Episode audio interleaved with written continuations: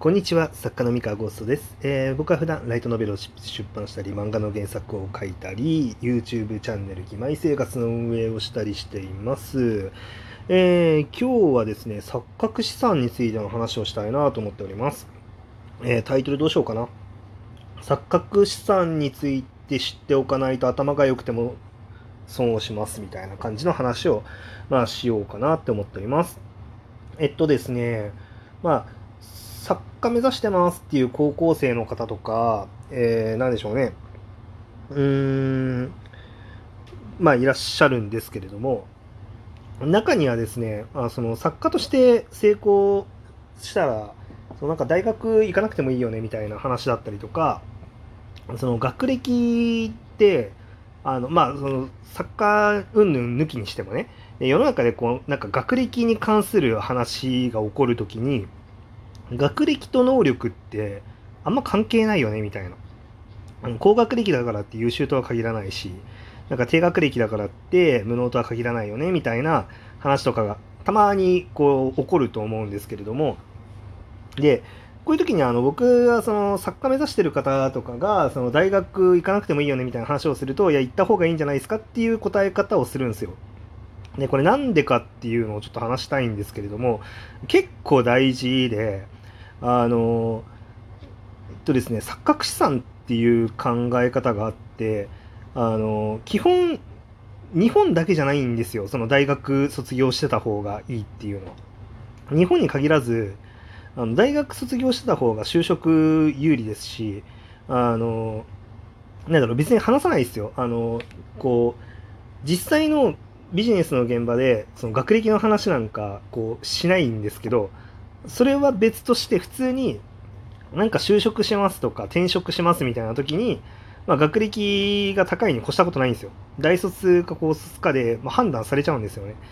で、えー、これってまあいろんな理由があるんですけどなんかよく言われるのが、まあ、足切りみたいなあののをちゃんと設定した方がそのと確率的にあのなんか結果的にいいことになりやすいと、まあ、要はその学歴が高くてダメな人が現れる確率と低学歴だけどめちゃめちゃ優秀な人が来る確率っていうのはあのを比べていった時に割合高学歴ばっかり取ってた方があの優秀な確率は高いよねっていうその一人一人がどうかは分かんないけど確率は高いよねって考え方で取られてるっていう側面もあるんですけどもう一つがその錯覚っていうのもあるんですよ。あのっていうのはこう同じようなことを言ってたりとか同じようなことをやってる場合にあのその人が例えば何かしら有名な大学であのすごい結果を残してましたっていうバックボーンがある場合とそうじゃない場合とであの他の人がその人に対してどう見るのかあのどう評価するのかとか信用するのかっていうのが変わってきちゃったりするんですよね。でなのであのバックボーンをかあのってすごい大事でそ今それを喋ってる人が、まあ、どんな人なのっていうところだったりとかどんな結果残してますかとかこれまで何してきた人ですかみたいなところのそのステータス次第でその意見の通りやすさだったりとかそのうまくいくうまくいかないっていうのは変わってきちゃうんですよ。でですね、まあ、例えばこれけんこれ面白いのがそうだな例えばですねうんこうウェブ小説からその書籍化しますっていうのって、まあ、うまくいきやすかったんですけれども、えー、これなんでかあの実際そのウェブの方でブックマークが高いとか、えー、なんだろうなその PV 数が多いとかって実は書店の現場であんまり関係なかったんですよ。あんまり関係なかったんだけど高い方がいいよねって、えー出版社側も思うし書店も思うし何だったら初見の読者さんも思うんですよ。たくさん PV が高い方がきっと面白いだろうし、えー、PV が高い方が売れそうな気がするっていうことで、えー、結構そのブックマークが多いとかそのポイントが多いとかその PV 数が高いっていうところを結構根拠にして、えー、売れるよねって思って押し出して、まあ、結果うまくいくものとうまくいかないものがあったんですよ。なんだけどうまくいくあのいかなかった方っていうのがそのなんかそのうまくいかなさに目をつぶってもらいやすかったんですよね、まあ、うまくいかないものもあるけどそっちが例外であって基本はうまくいくよねっていうふうに思うんですけどでもそもそもそこ例外が結構無視できない数あのたまあるにもかかわらずそれその理屈正しいよねっていうふうに判断しちゃってたっていうのは完全な錯覚なんですよ。あの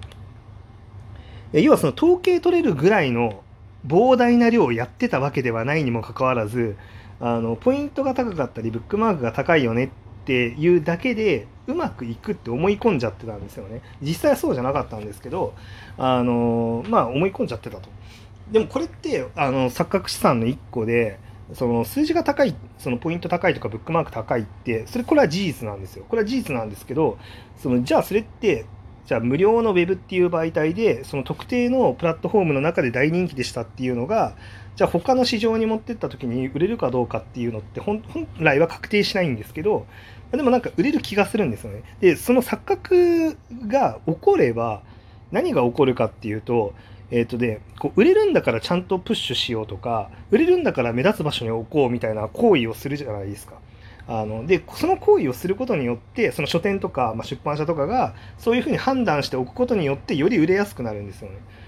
でまあそれもあるそれがあるので、まあ、結構そのバカにできないんですよ錯覚資産って。つまりその実際にポイントが高かったりそのブックマーク数が高いイコール売れるわけではないんだけれども高くしておいた方がいいんですよ。あの高くしておくとその錯覚資産のおかげで結果的にプラスになるのでそうプラスになりやすいので。そうなんですよ。なのでうーん結構ですねじゃあ例えばその新人賞を取ってもじゃあ今ってあのその必ずしもめちゃめちゃ売れるとは限らないよねって言われるかもしれないんですけどじゃあ取っておくと何がいいかっていうと、えー他の仕事をする時だったりとかに結構この人そそうなの新人賞を取ってるんですねっていう事実を持って結構その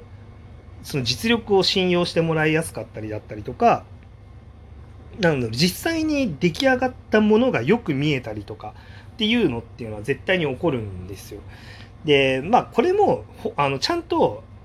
あれですよ謙虚にクオリティを上げるっていうのをあのしっかりやり続けなければその資産っていうのはあっという間に食い潰されて効果を発揮しなくなってしまいますのであの錯覚資産だけに頼っててはダメなんですけどただ現実問題それは存在しているからあの大事なんですよ。だからその新人賞も取れるんだったら取っといた方がいいしウェブでやるんだったらまブックマークだったりポイントだったりとか、えー、と PV 数っていうのは高いに越したことはないしみたいな。はいうん、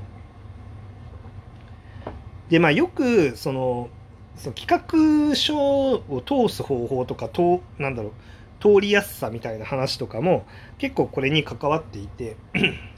えっと、まあ、錯覚資産ってこう誤解しちゃいけないのが嘘をついちゃダメなんですよ。嘘じゃなくて現実の実績だったりとか現実の称号だったりとかをもとに、えー、結果的にそれが高く評価されやすいあのそれが事実かどうかはともかくとして、えー、プラスの判断をされやすいっていうことなので要はその錯覚は起こってるけれどもその錯覚の根拠となる、えー、ものっていうのは本物じゃないといけないんですよね。でそこで言うと例えばじゃああの僕がある程度その企画が通りやすい状況に今ありますっていうのが何でかっていうとその企画書を出してその企画が通って世の中に出た本が重版かかりますっていうその実績が多いからなんですね。あの結構その今ってじゃあウェブからあのスカウトされた作品が基本的に人気になりやすいですっていう中であんまりなかったんですよその企画が通って、まあ、今最近はすごい多いんですけどね重版企画からの重版多いんですけど、えっ、ー、と23年前 4年前とかかあの自僕は自称 F ランクを出したあたりから数年ぐらいはそんなになかったんですよ。レアだったんですよ。それもあってこうなんかあこの人割と企画通った作品が世の中に出てそれがちゃんと売れてその重版かかること多いですねっていうあの事実がたまったんですよ。で事実がたまった結果ある程度じゃああの企画あのこの人がいけるって言ってるんだったらあのいけるんじゃないだろうかって。でもそれってなんだろう。えっと、これまで積み重ねてきたものは事実だけど未来のことに関しては完全に錯覚なんです。よだって未来わかんないから。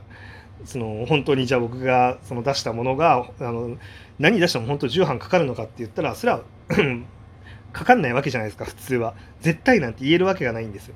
絶対なんて言えるわけがないんだけれどもいける気がするしちゃうんですよ。だからまあ通りやすいっていうことですね。うん。まああのとはいえもちろん僕だってそのある程度その勝負できるっていう根拠を持ってやってるのであのとその通りや通るあの売れるだろうなっていう判断をしてもらえるのは僕としてはあのありがたいしちゃんと考え抜いてやってるからそう判断してもらうのは当然だと思うんですけれども、